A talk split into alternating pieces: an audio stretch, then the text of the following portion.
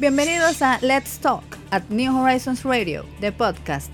En este escenario, el concurso de las ideas tiene una plataforma activa, veraz, crítica y diferente para la comunidad educativa, la nación dominicana y el mundo.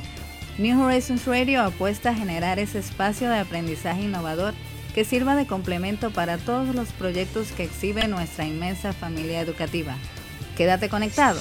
Un nuevo capítulo comienza ahora.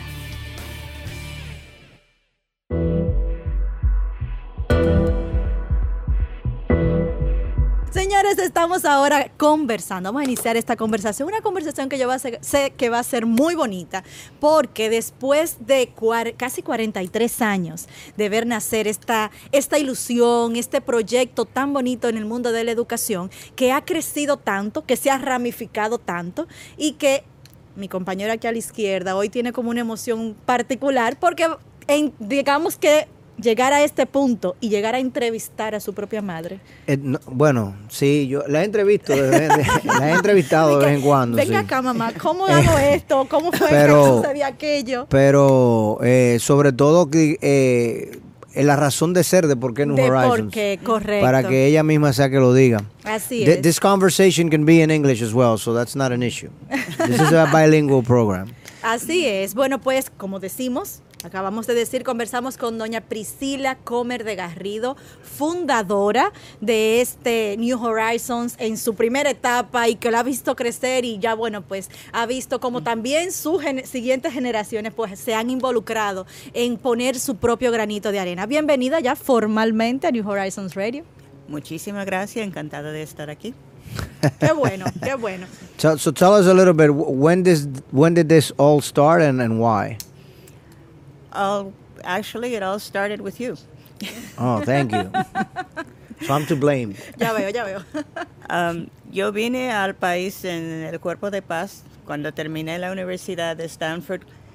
Como muchos de los que estaban influidos por John F. Kennedy, me decidí que realmente quería contribuir a mejorar una parte del mundo, no sabía cuál parte entonces me metí en el cuerpo de paz y ellos decidieron mandarme a la República Dominicana. Aquí vine a trabajar con un programa de educación de maestros. Me mandaron a trabajar a Sabana de la Mar y ahí conocí al señor Reinaldo Garrido, Mm. Y el resto es historia, básicamente. y, doña Priscila, entonces usted inicia este, este camino, digamos que motivada por un tercero. Pero ya luego, ¿qué la hace enamorarse de, la educación a este y quedarse en República Dominicana? Obviamente, además de, de otro tipo de amores que conquistaron el corazón, ¿verdad? Pero ¿qué la hace arraigarse en República Dominicana y en, el este, que fue donde comenzó, y luego ya moverse a, la ciudad, al centro del, país? Bueno, después de casarnos, entonces nos mudamos aquí a Santo Domingo. Yo trabajé en varias escuelas diferentes. También fui la directora de eh, idiomas extranjeros en la Universidad APEC. Y después de que nacieron mis hijos, decidí que realmente no había una escuela de donde yo había trabajado ni lo que se ofrecía que llenaba los requisitos de mis hijos que por obligación tenían que ser bilingües, porque aquí las escuelas o eran español o eran inglés, pero bilingüe no había oferta. Ni bilingüe ni bicultural, ¿no? Mucho menos bicultural, eran todos o muy americanos o muy dominicanos. Correcto.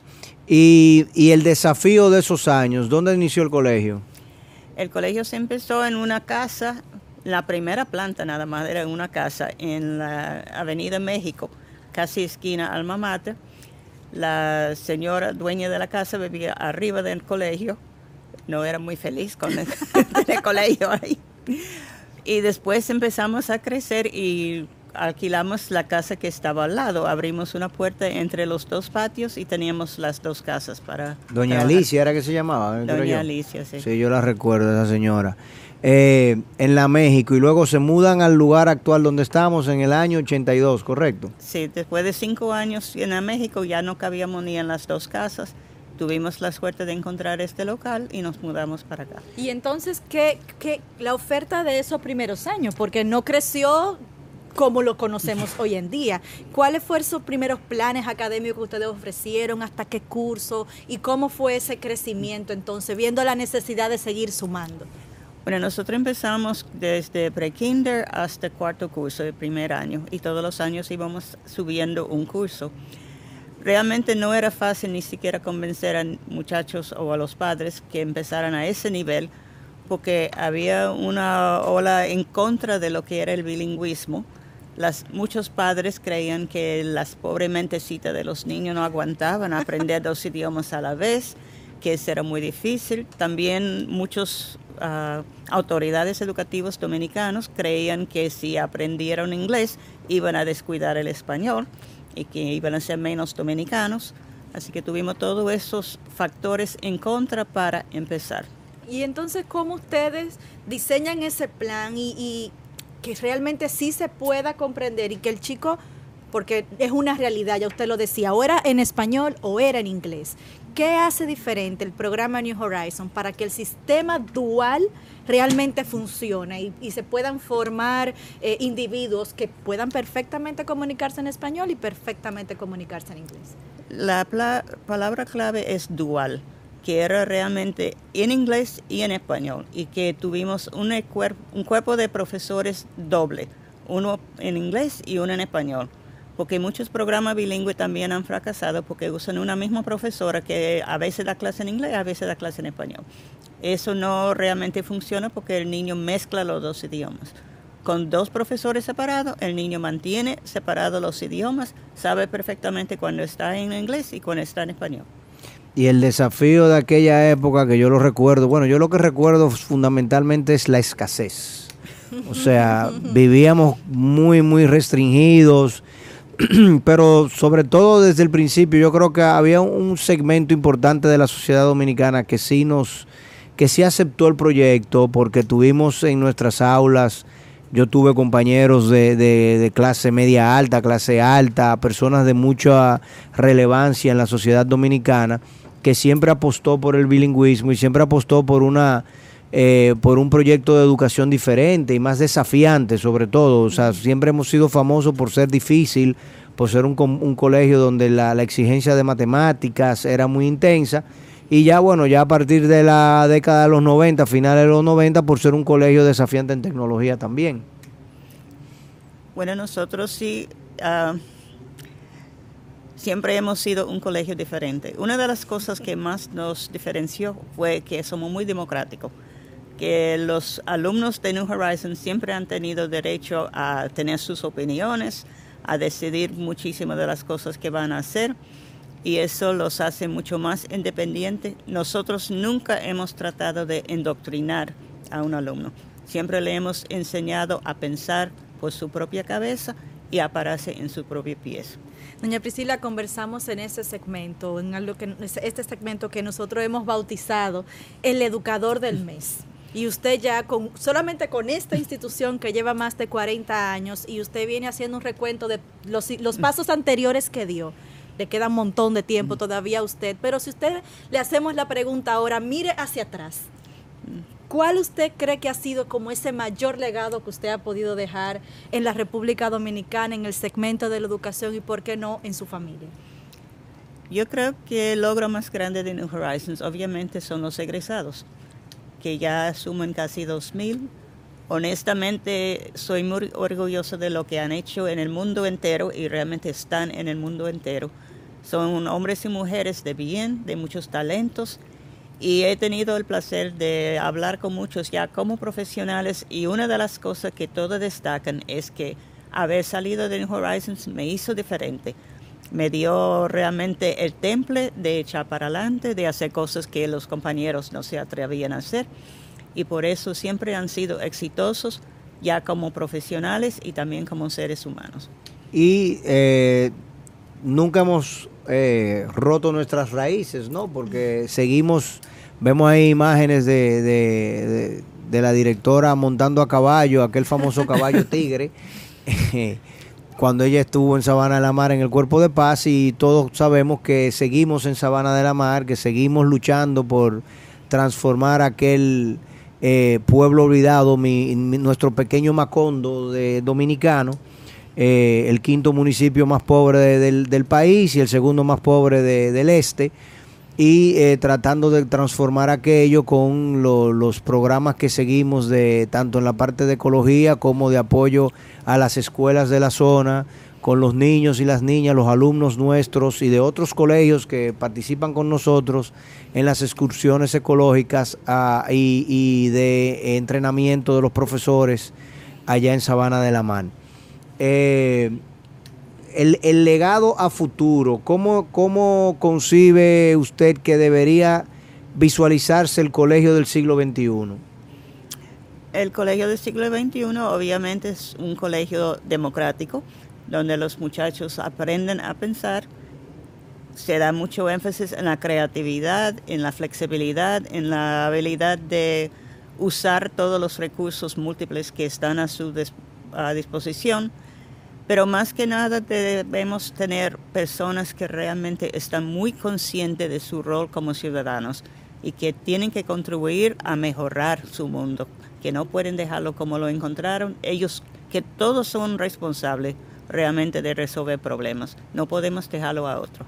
O sea, es una escuela inclusiva, es una escuela que participa, que está vinculada a lo que pasa en el medio.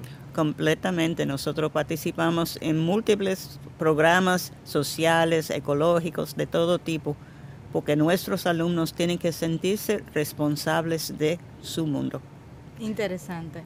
Sí, o sea, fíjate cómo cuando yo siempre he dicho que cuando tú tienes la filosofía correcta es muy probable que puedas resolver el problema. Pero si tienes, si partes de un, pro- de un eh, principio filosófico errado, no hay forma Es que de, real- realmente de corregir o, o- o llegar a, a- a feliz puerto, ¿no? Entonces, en el caso, en el caso de la escuela dominicana, este ensayo que estamos haciendo ahora, que apenas tenemos una semana, es una forma más de que todo el mundo entienda la filosofía que nació en el año 77 de parte y de, y de, y de manos de nuestra directora Priscila Garrido y su esposo Reinaldo Garrido, de tratar de construir una nación dominicana más holística, más abierta, más participativa, donde la gente valore sobre todo la formación académica y, y que, y que todos nos veamos a partir de lo que logramos, Así es. no de lo que el espejo nos dice, ni de lo o de que... nuestra propia interpretación. No, de lo que tenemos estacionado en el garaje o de, de si la cerámica del baño es italiana o es mármol. No, no, no, no. Eso no es lo relevante. Lo relevante es qué usted ha hecho hoy para ayudar a su sociedad. Y justamente doña Priscila es una persona que ha, ha dejado mucho. Mire cómo habla de, de cerca de 2.000 egresados y cada uno, cada vez que vienen, hablan. No, hay, de- otro, secre- hay otro secreto, Ana, que quizá no, lo- no se conoce mucho, pero de New Horizons han salido 16 colegios. Eso es muy importante resaltarlo. O sea, de aquí de nuestras, de nuestras aulas y de la, for- de la formación académica del staff, hay 16 colegios que han nacido, de los cuales todavía hoy en día quedan 13, que están hoy en día vivos todavía, que funcionan en todo el territorio nacional, porque tenemos en Barahona, tenemos en Baní, tenemos en San Juan de la Maguana, tenemos en Santiago, tenemos en y en Santo Domingo. O que son personas que bueno, han pasado, Romana, han sea, pasado por la escuelita que New han pasado por la escuelita New Horizons. Señora Priscila, no la podemos dejar ir sin, sin comentar esto. El, el equipo de trabajo de este espacio, la semana pasada estábamos trabajando la promoción que iba a salir y buscando cómo definirle. De- debatimos varias ideas y una persona del equipo muy atinadamente señala, es una criolla nacida en el extranjero, por ese amor que se le nota que tiene usted a República Dominicana. Bueno, yo Se acepto la emocionó, definición. se emocionó. Yo, bueno, yo no sé, yo bachata nunca la he visto bailando. No, pero no solamente la bachata. Ah, bueno, merengue sí le y gusta. come arroz con habichuela. A todos los Ah, días. entonces, es una criolla que se nació por allá, pero es nuestra. Bueno, tuve la dicha de que el Cuerpo de Paz me mandó a este país tan lindo y realmente me he sentido bien recibido aquí desde el primer día. Nunca he tenido ningún deseo de irme a otro sitio. Estoy muy feliz en Dominicana. Soy muy aplatanada. ¡Ay, qué chulería! bueno, amigos, hemos iniciado por la puerta grande el segmento del educador del mes. ¿Ya ustedes ven? Todo lo que somos y seguiremos haciendo viene con el sello de la calidad de este ser humano, que a través de ella pues cada uno de nosotros pues se impregna de, esa energía. A veces uno dice, ¿cómo es que le da el tiempo de hacer tantas cosas? ¿De dónde saca las en En el gimnasio, como lo dicen los egresados cuando la ven. Qué bueno, doña Priscila, gracias. Gracias por todo y por acompañarnos el día de hoy. Encantado de estar aquí.